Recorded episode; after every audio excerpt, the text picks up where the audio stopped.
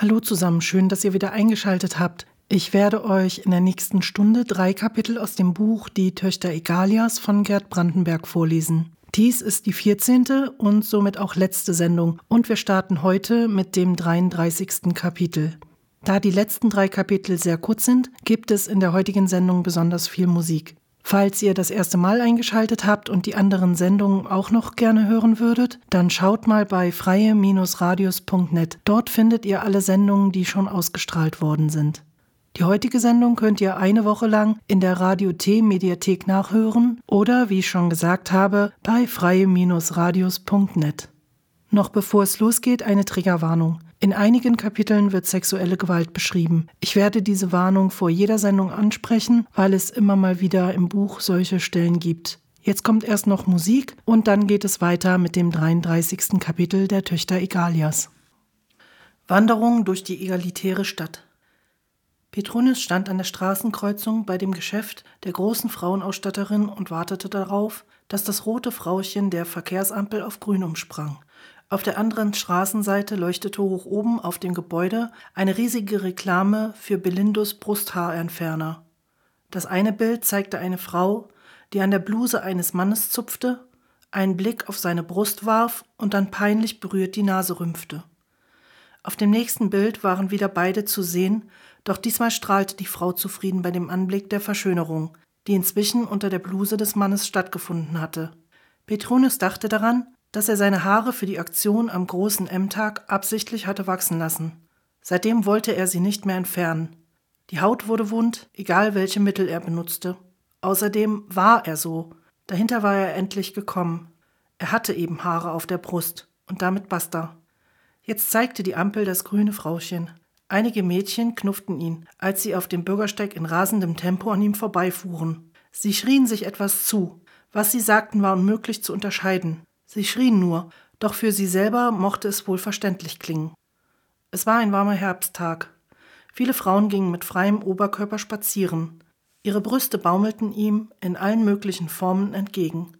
Es gab runde und feste, ovale und schlappe, kleine, fast genauso klein wie bei Männern, und große, füllige. Es gab Brustwarzen, die nach außen und Brustwarzen, die nach innen zeigten, sowie Brustwarzen, die vom Saugen leicht länglich und zylindrisch verformt waren. Mannigfaltige Brüste kamen ihm so entgegengeschwabbelt. Er erinnerte sich daran, dass es einmal eine Zeit gegeben hatte, als er diese entblößten Frauenoberkörper toll fand. Er schwitzte unter der Bluse. Es frauschte ein reger Verkehr. Viele Familien wollten aufs Land fahren. In allen Wagen die Petronius vorüberfahren sah, saß die Frau am Steuer, der Mann auf dem Beifahrersitz und die Kinder hinten. An einem Eckhaus, in dem eine Bank untergebracht war, blieb er stehen. Im Fenster lag eine Broschüre.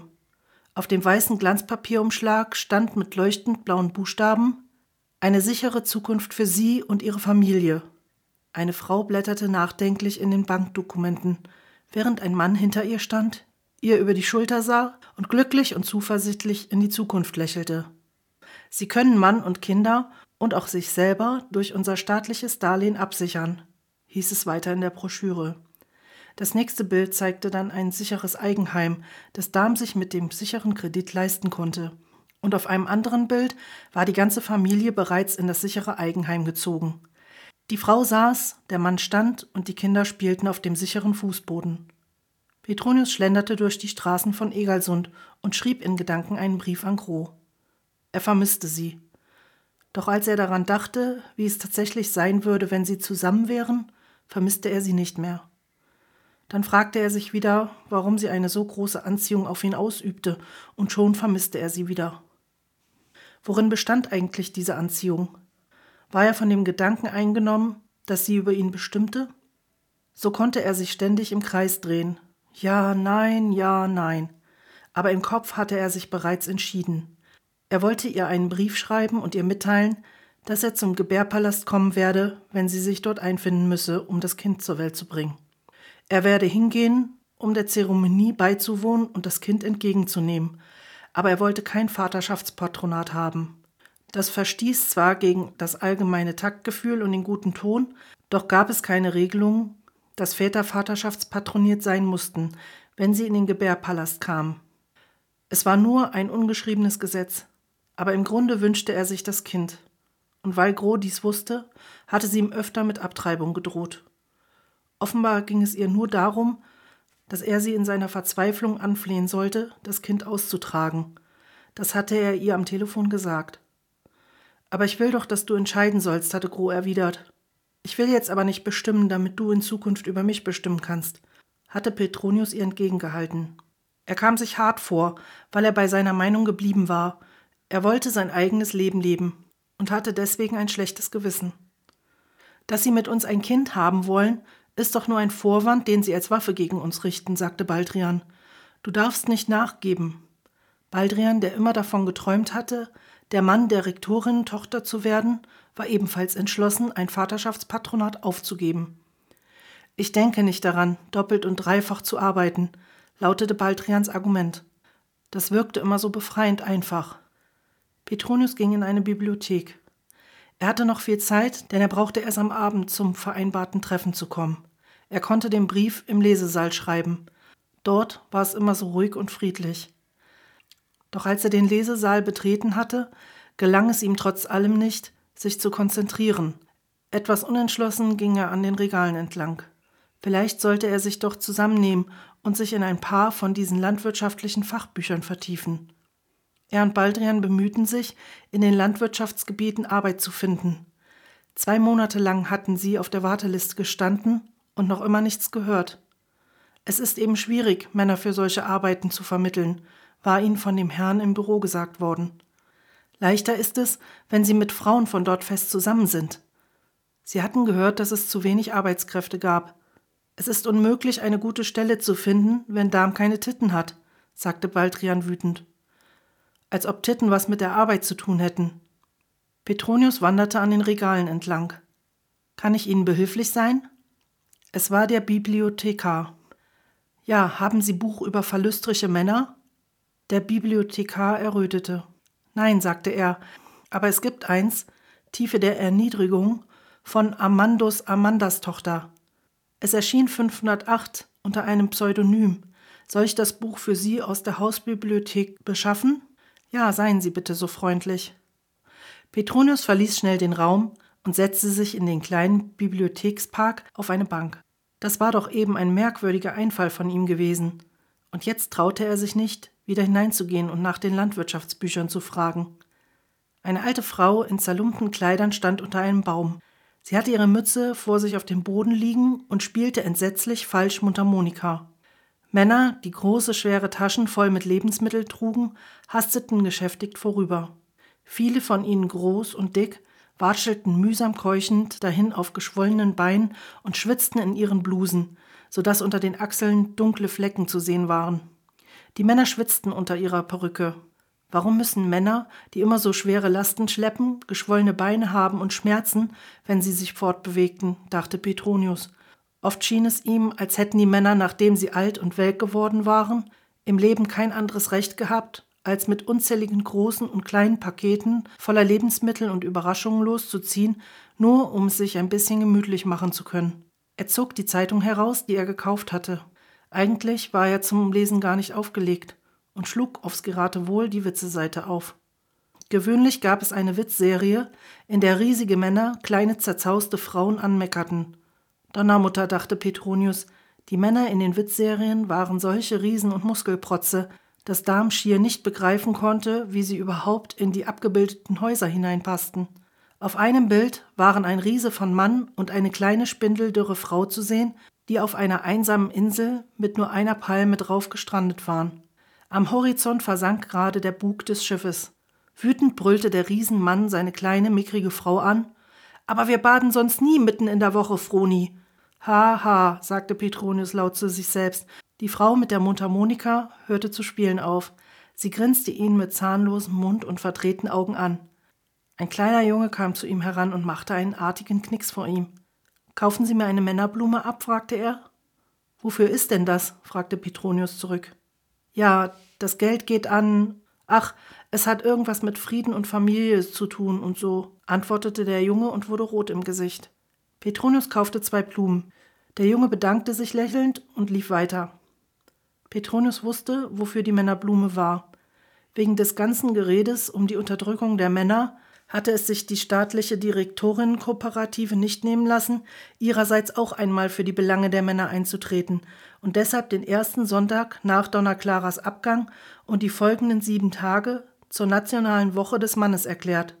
Aus diesem Anlass wurde eine schöne Blume aus blauem Kunststoff angefertigt und alle Schulkinder in Egalia bekamen einen halben Tag schulfrei um die Männerblume im Interesse der Festigung des Friedens und eines besseren Verständnisses zwischen den Geschlechtern zu verkaufen.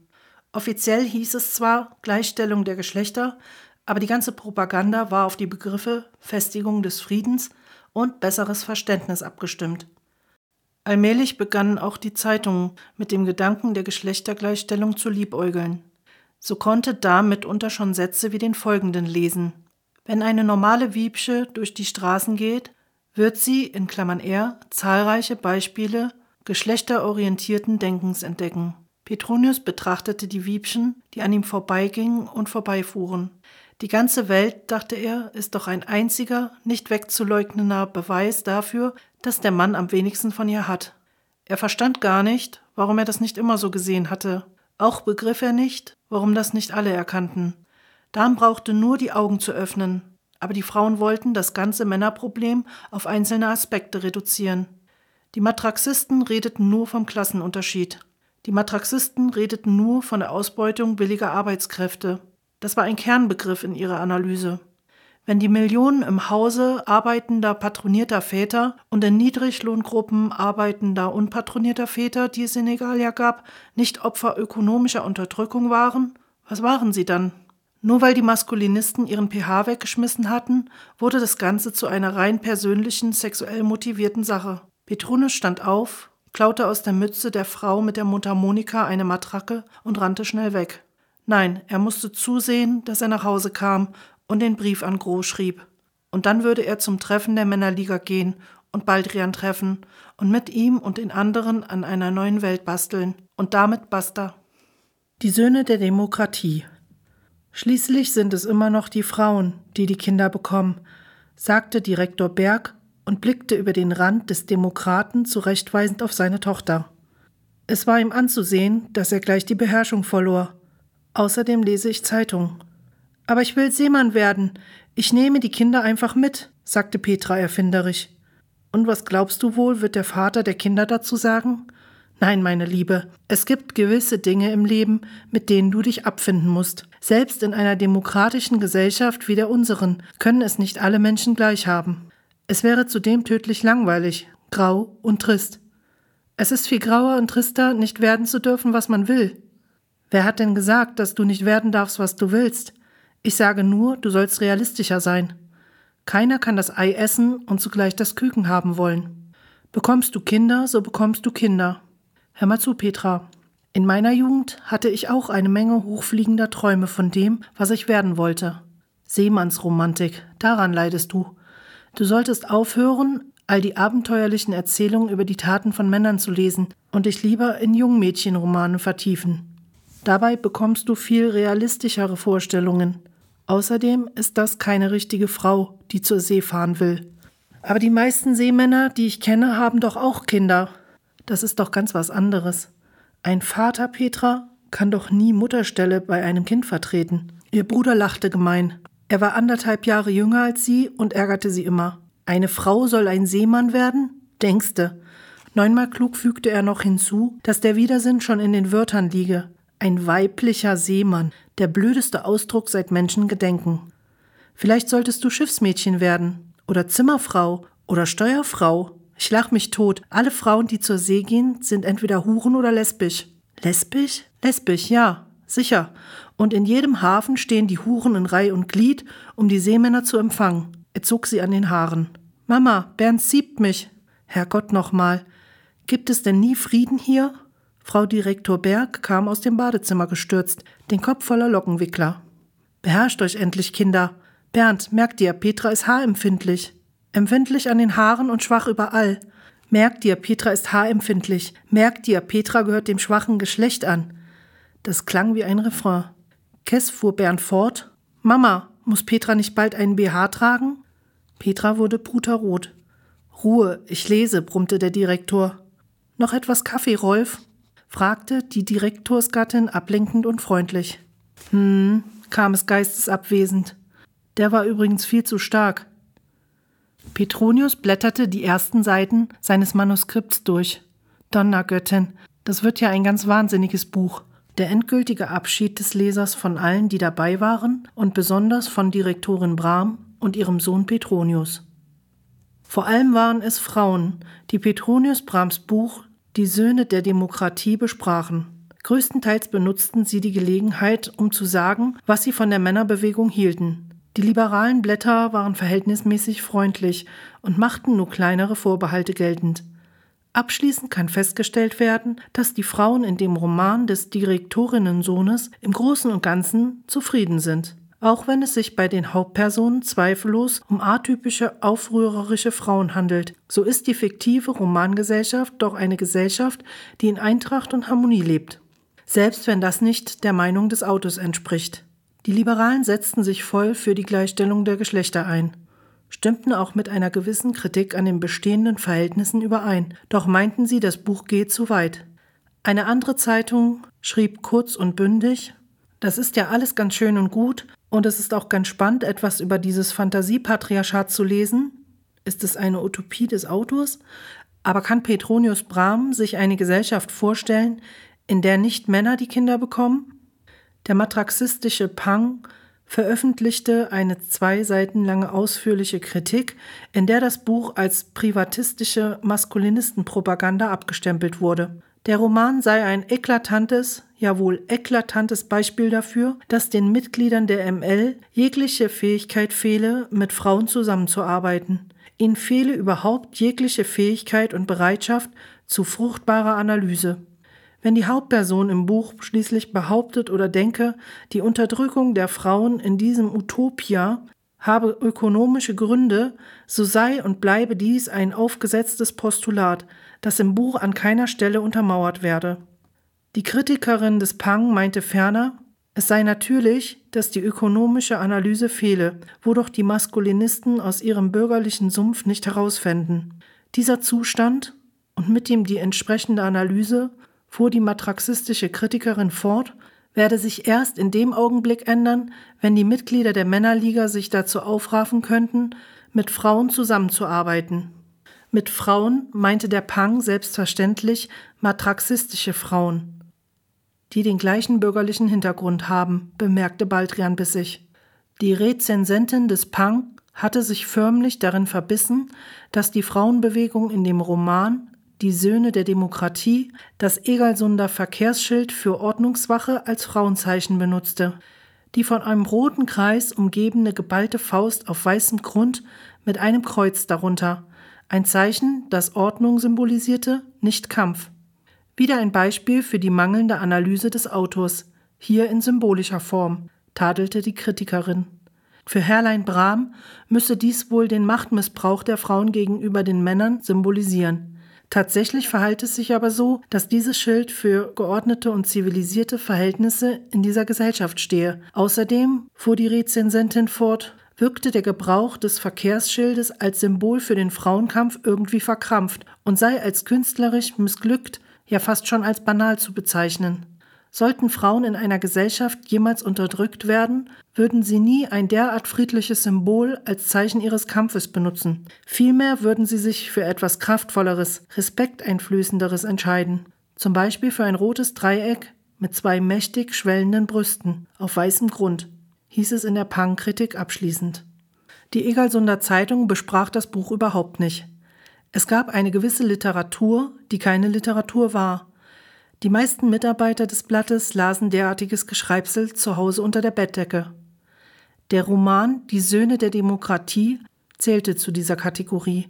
Allein der erste Satz Schließlich sind es noch immer die Frauen, die die Kinder bekommen, der sich durch das ganze Buch zog, war ja bereits stark ins Sexuelle verdreht, so als sei etwas Verdächtiges daran, Kinder zu gebären, oder als sei es denkbar, dass so ein Satz einer Beweisführung dienlich sein könnte. Wegen der traditionellen Haltung des Blattes, das sich als objektives und unvoreingenommenes Sprachrohr für alle Fragen verstand, wurde das Buch mit keiner Zeile erwähnt. Donna Claras Botschaft überlegte ernsthaft, ob nicht ein Antrag auf Einziehung des Buches gestellt werden sollte, weil die Mitarbeiter dieses Blattes den Roman als reine Pornografie empfanden. Müsse Dam denn das Wort Schwanz schreiben? Bei derlei Schilderung verliere Dam ja fast den Appetit, schrieb die Kritikerin in der Botschaft, ohne jedoch das beanstandene Wort zu erwähnen.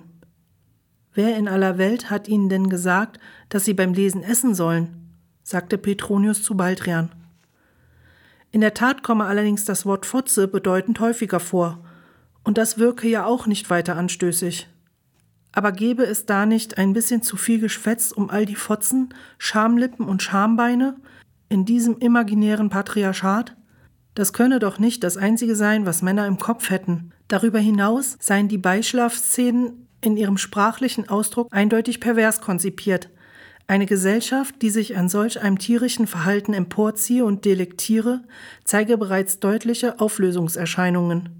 Der Autor Petronius Brahm lasse die Frauen sich auf den Rücken legen, da bedenke, auf den Rücken, nicht einmal das Männchen in der Tierwelt zwinge das Weibchen, sich so tierisch aufzuführen. Es handele sich hier um ein reines Manöver der Unterwerfung. Während die Frau die Beine spreizt, liege der Mann über ihr und tobe sich auf ihr aus, als sei sein Glied eine Art Eroberungs- und Lustorgan für ihn. Ein ausgesprochenes Frau-Sklaven-Verhältnis sei das, bei dem der Mann wohlgemerkt die Frau sei. Hier nun müsse Donna Claras Botschaft eine eindeutige Grenze für den Anstand in der Literatur setzen. Viele wurden durch die Lektüre des Buches in ihrer Auffassung bestärkt, selbst wenn es keine der Kritikerinnen schrieb, dass die Maskulinisten im Grunde verlüstrig sein mussten. Bei dieser Beurteilung zeigte sich unterschwellig, dass sie auf das, was sie sagten, keine besondere Rücksicht zu nehmen brauchten. Einige Wiebchen konnten an dem Buch keinen Gefallen finden und setzten die Lektüre nicht weiter fort dass Männer als Muskelprotze herumliefen, brüllten, sich wichtig machten und den Ton angaben, während die Frauen ständig lächelten und sich wie unselbstständige Sofapüppchen verhielten, war alles andere als lustig. Es war geradezu grotesk. Eine Kultur, in der die naturgegebenen Eigenschaften der beiden Geschlechter derart verdreht wurden, konnte Damen nicht mehr als Kultur bezeichnen. Bar hatte Gelegenheit gefunden, das Buch noch als Manuskript zu lesen. Sie finde, sagte sie zu an, Petronius habe das Buch aus lauter Frustration und purem Neid auf sie geschrieben. Wenn Mädchen den Jungen mit Menstruationsbinden vor der Nase herumfuchtelten, würden sie gelb und grün vor Neid. Neurotisch würden sie dabei auch, und das könne zum Männeraufstand führen. Ihretwegen sollten sie ruhig einen Aufstand machen, aber würden sie je eine Menstruation bekommen? Da könne der Staat leider auch nichts machen, leider. Es sei ja eine ganz nette Idee, Männern den gleichen Wert wie Frauen zuzubilligen, aber den hätten sie nun einmal nicht. Rektorin Barmeruth las das Buch heimlich und fand, dass die Figur des Rektors Baskerud ihr in keiner Weise ähnlich sei. Sie sei ferner davon überzeugt, dass die Ideen zu diesem ziemlich extremen Männerbuch nicht an ihrer Schule gereift seien. Aber fantasievoll geschrieben sei das Buch bestimmt. In ihrem Innersten war Rektorin Barmruth stolz darauf, dass einer ihrer ehemaligen Schüler einen Roman veröffentlicht hatte. In der Männerbewegung gab es geteilte Meinungen.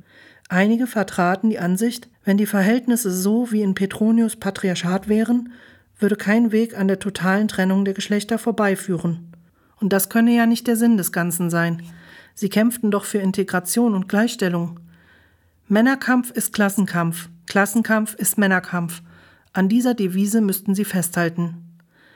Andere glaubten, das Buch habe der gesamten Männerbewegung großen Schaden zugefügt.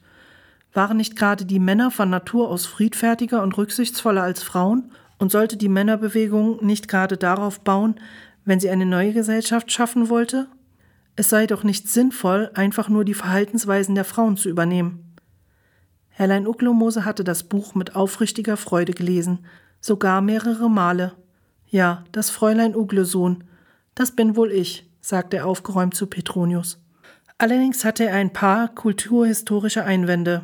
So zweifelte er zum Beispiel, ob es realistisch sei, dass in Petronius Roman die Mutter mit den Kindern zu Hause saß, während der Mann zur Arbeit loszog.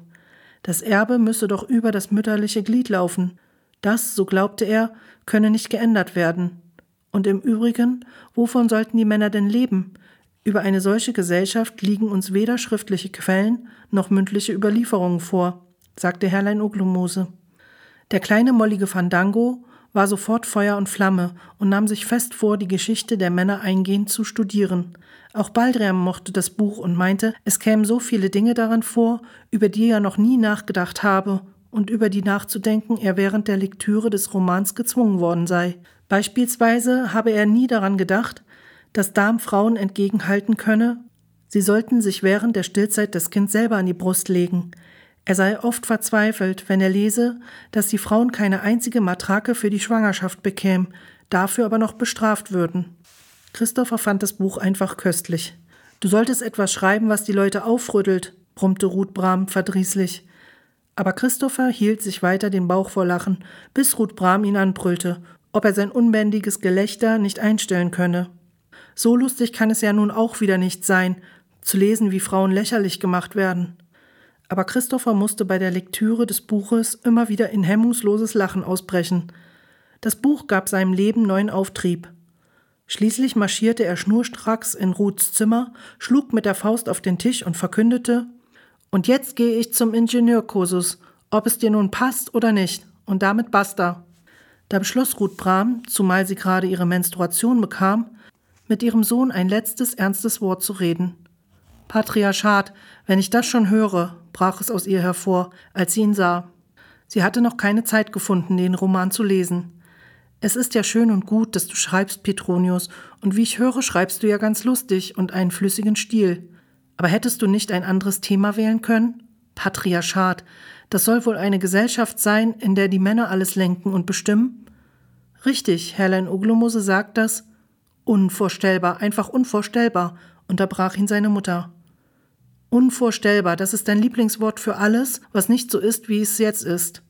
Aber es ist auch unvorstellbar. Tut mir wirklich leid, Petronius. Möglicherweise hast du sogar recht, dass ich konservativ bin und die heutigen Machtverhältnisse in der Gesellschaft zu erhalten wünsche. Weil, ja, weil ich selber Macht habe. Ja, gewiss doch, bei meiner Ehre. Aber so bin ich wenigstens überzeugt, dass ich Kraft meiner Machtausübung die richtigen Entscheidungen treffe. Sie stockte leicht. Petronius erwiderte nichts, weil er über diesen Anspruch seiner Mutter einfach sprachlos war. Also ich finde es schon in Ordnung, dass du dich als Rednerin für die Männerbefreiung einsetzt, Petronius. Aber eine Gesellschaft, die von Männern befrauscht wird, in der es die Männer sind, die für die Gesellschaft planen und sie regieren, einfach unvorstellbar. Es ist keineswegs unvorstellbar, denn solche Gesellschaften haben existiert. Wir hören nun nie etwas von ihnen, weil wir in dieser verdammten Frauengesellschaft leben haben existiert, eben, sie haben existiert. Und wie glaubst du, ist es ihnen ergangen, Petronius? Petronius verschlug es noch immer die Rede. Was ist deines Erachtens mit all diesen Patriarchaten geschehen, von denen du behauptest, sie hätten existiert und von denen wir nie etwas hören? Sie machte eine Pause. Er schwieg noch immer.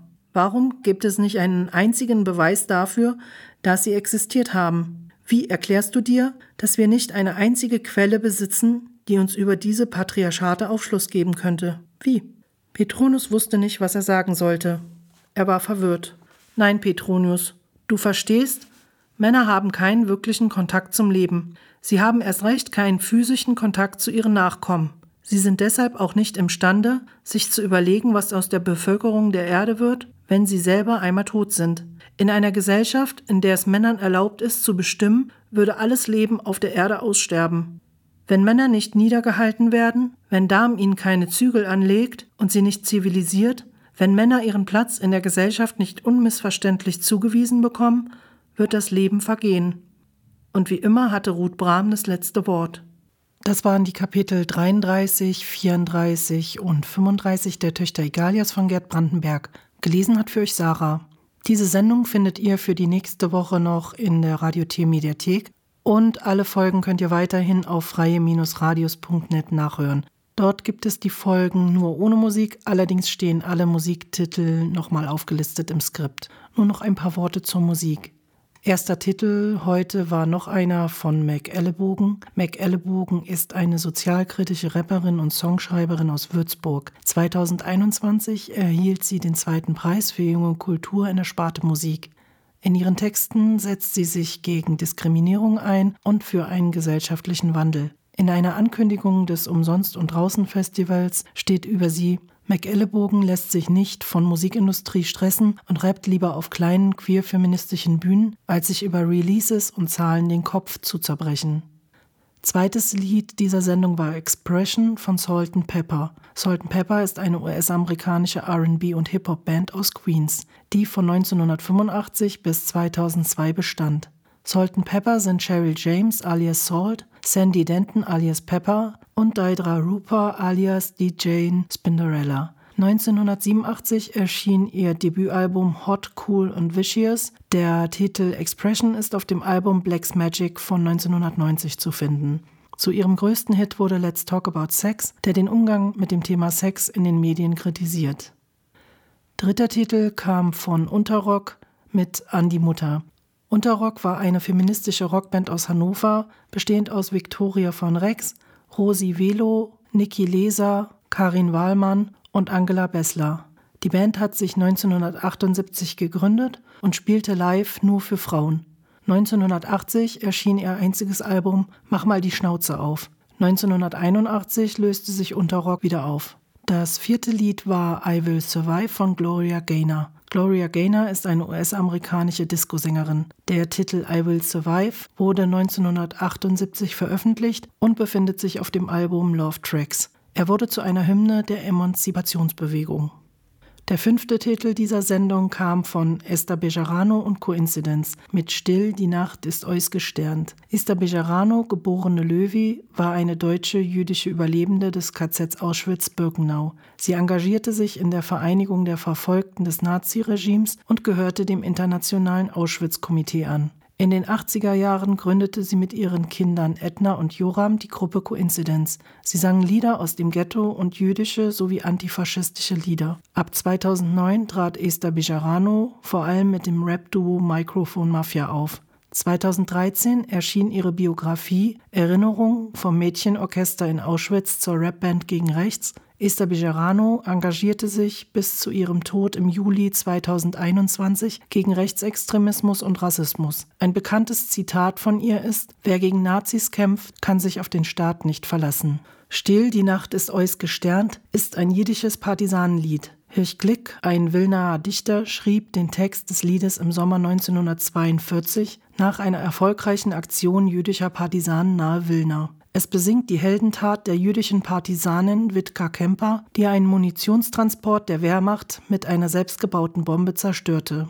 Jetzt kommen noch zwei weitere Lieder. Zuerst Baraye, gesungen von Mariam FYI. FYI steht für For Your Interest. Mariam FYI studierte Medizin und ist eine Indie-Pop-Sängerin. 2020 veröffentlichte sie ihren ersten Song und spielte 2022 viele Konzerte und auf Musikfestivals. Mit Beginn der Proteste im Iran coverte sie das Lied Baraye und hat seitdem in dem Musikmagazin Diffus eine Kolumne, in der sie über die Proteste im Iran berichtet. Im November 2023 erschien ihre zweite EP Fehler. Im Original wird das Lied Baraye vom iranischen Musiker Sherwin Hajipur gesungen. Sherwin Hajipur wurde nach Veröffentlichung des Liedes im Iran festgenommen. Das Lied wurde zu einer Art Soundtrack der Proteste. Baraye, das persische Wort für wegen oder dafür, besteht aus Tweets über die Proteste und betont die Sehnsucht der Menschen nach Dingen, die im vom Sanktionen betroffenen Iran fehlen. Letzter Titel ist Slave to the Music von Grace Jones. Grace Jones ist eine jamaikanische Sängerin, Schauspielerin und Performancekünstlerin. Anfang der 70er Jahre war sie Model in Paris. Gegen Ende der 70er veröffentlichte sie drei Alben: Portfolio, Fame und Muse im Disco-Sound. Danach veränderte sich der Sound und bestand aus einem Stilmix von Reggae, New Wave und elektronischen Elementen. Grace Jones entwickelte dazu einen kühl wirkenden Sprechgesang. In ihren Auftritten verspottete sie parodistisch traditionelle Stereotype, indem sie sie sich ironisch aneignete. Der Titel Slave to the Music wurde 1985 auf dem gleichnamigen Album veröffentlicht. 2015 erschien ihre Autobiografie I Never Write My Memoirs. 2017 wurde der Dokumentarfilm Grace Jones Bloodlight and Barmy gedreht. Da dies die letzte Sendung ist, verabschiede ich mich von euch. Mir hat es sehr gefallen, dieses Buch zu lesen und die passende Musik dazu auszuwählen. Ich hatte eine lange Liste von Titeln, die ich gerne dabei haben wollte und während ich die Sendung vorbereitet habe, bin ich auf noch mehr gute Musik gestoßen. Alles konnte ich nun leider nicht in den 14 Sendungen unterbringen. Ich hoffe, euch hat das Buch und natürlich auch die Musik gut gefallen und ich wünsche euch noch einen schönen Abend.